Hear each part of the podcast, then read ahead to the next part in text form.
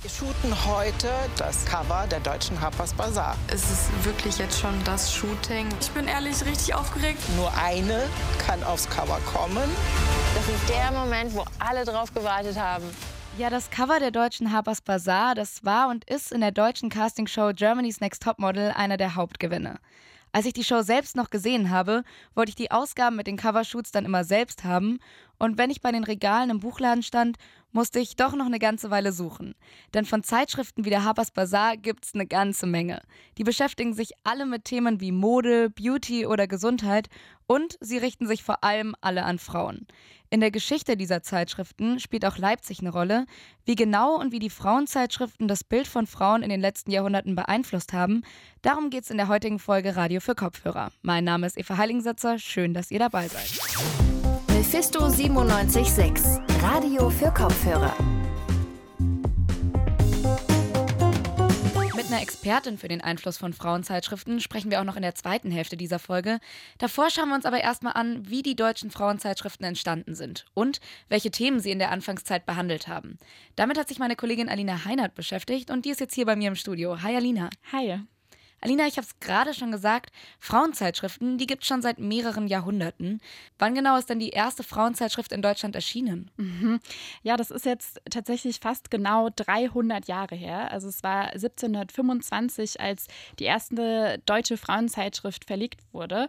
Und wir befinden uns auch hier gerade an dem Ursprungsort. Also das Ganze hat in Leipzig angefangen. Also hier wurde 1725 zum ersten Mal ähm, eine Frauenzeitschrift verlegt und die wurde die vernünftigen Tadlerin genannt. Und herausgegeben hat die der Schriftsteller Johann Christoph Gottsched. Und diese Zeitschrift, die ist damals dann einmal in der Woche erschienen. Wenn ich an Frauenzeitschriften heute denke, dann ist auf jeden Fall Mode ein Thema.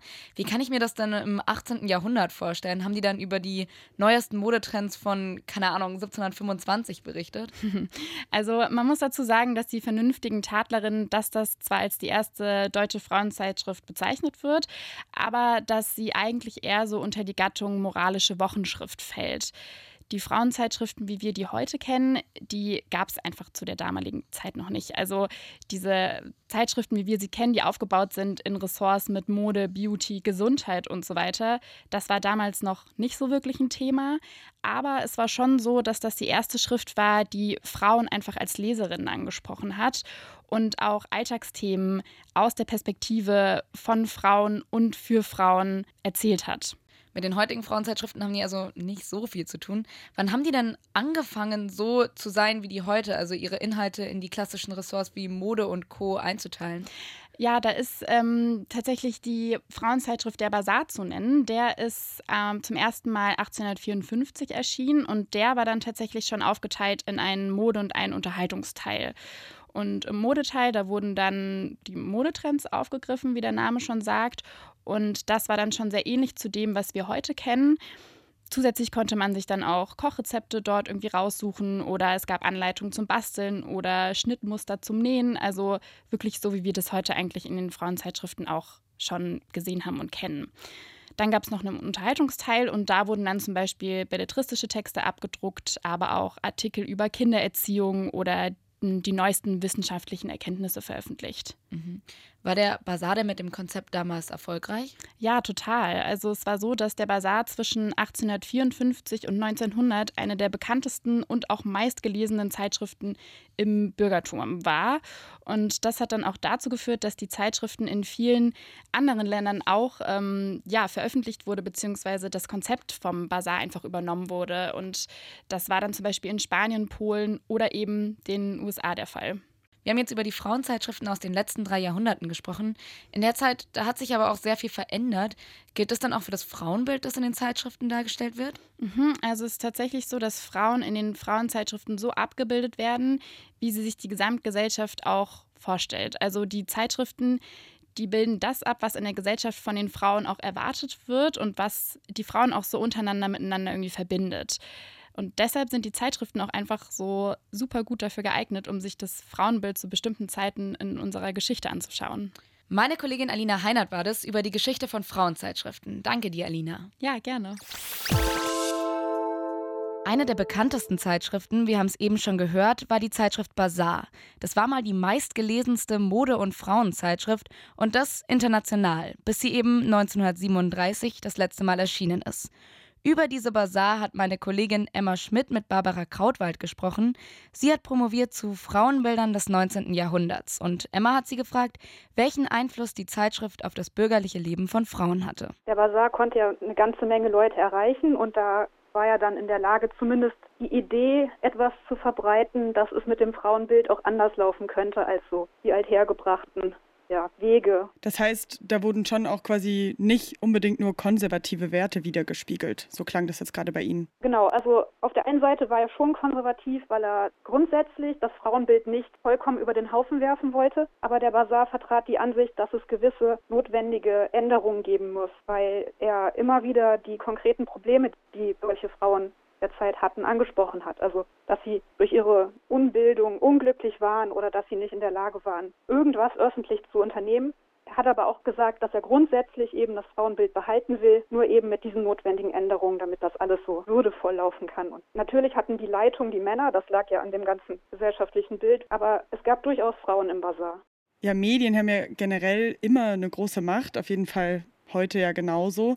Aber ich habe mir jetzt auch vorgestellt, dass besonders Ende des 19. Jahrhunderts ja eine sogenannte Frauenzeitschrift, auch mit Gedanken an die Frauenrechtsbewegung, die ja damals aufgekommen ist, irgendwie einen besonderen Einfluss nochmal hat, eben als Frauenzeitschrift. Welche Position hat der Basar denn da vielleicht auch wieder klar über die Jahrzehnte eingenommen? Also der Basar hat sich von Anfang an mit der Frage beschäftigt, wie bürgerliche Frauen leben sollten oder könnten und hat, wie gesagt, die Probleme schon früh angesprochen und er hat sich dann auch in der bestehenden oder entstehenden Frauenbewegung engagiert.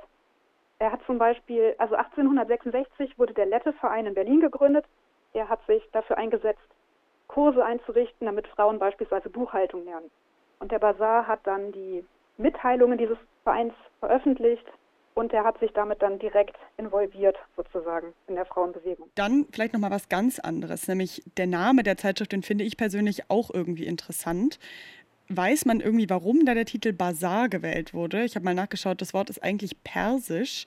Wollte man mhm. da vielleicht auch irgendwie so orientalische, exotische Bilder, nämlich auch Ende des 19. Jahrhunderts, Hochzeit auch des deutschen Kolonialismus irgendwie heraufbeschwören? Das ist grundsätzlich richtig, aber das fing schon am Anfang des 19. oder am Ende des 18. Jahrhunderts an, so eine Faszination mit dem Orient. Und das bezieht sich, der Name bezieht sich tatsächlich auf die orientalischen Basare, weil die Leute damals eben dachten, wow, das ist ein exotischer Ort, da gibt es ganz viele spannende und teure Waren und das ist so edel. Und genau darauf zielt der Basar ab. Also die Zeitschrift hat genauso wie der orientalische Basar so ein spannendes Warenangebot worin man schmökern und stöbern kann. Ja, das ist schön gesagt. Dann äh, meine letzte Frage, vielleicht nochmal ein Sprung in die Gegenwart.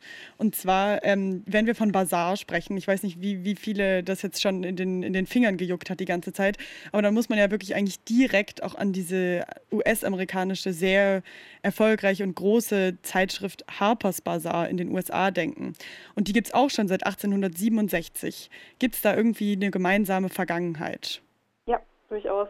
Und zwar ist es so, dass der Deutsche Bazar, also das Konzept des Deutschen Bazars war so, es kam so gut an, dass ähm, das Ganze exportiert wurde und es gab dann verschiedensprachige Ausgaben wie Französisch oder Italienisch und noch ganz viele andere und eben diese amerikanische. Und genau das ist Harper's Bazaar. Und der lebt eben noch. Vielen Dank für das Gespräch, Frau Krautwald. Ja, gerne. Meine Kollegin Emma Schmidt war das im Gespräch mit Barbara Krautwald. Und das war's dann auch schon wieder mit der heutigen Folge Radio für Kopfhörer.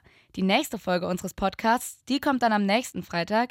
Bis dahin gibt's uns auch 24-7 auf DAB Plus, unter der Woche von 18 bis 19 Uhr auf UKW und natürlich auch im Livestream. Auf Instagram und Twitter findet ihr uns unter Mephisto976. Ich bedanke mich noch bei Emma Gramel und Anne Römer, die waren für diese Folge verantwortlich. Euch wünsche ich ein schönes Wochenende. Mein Name ist Eva Heiligensetzer. Ciao. Mephisto 976, Radio für Kopfhörer.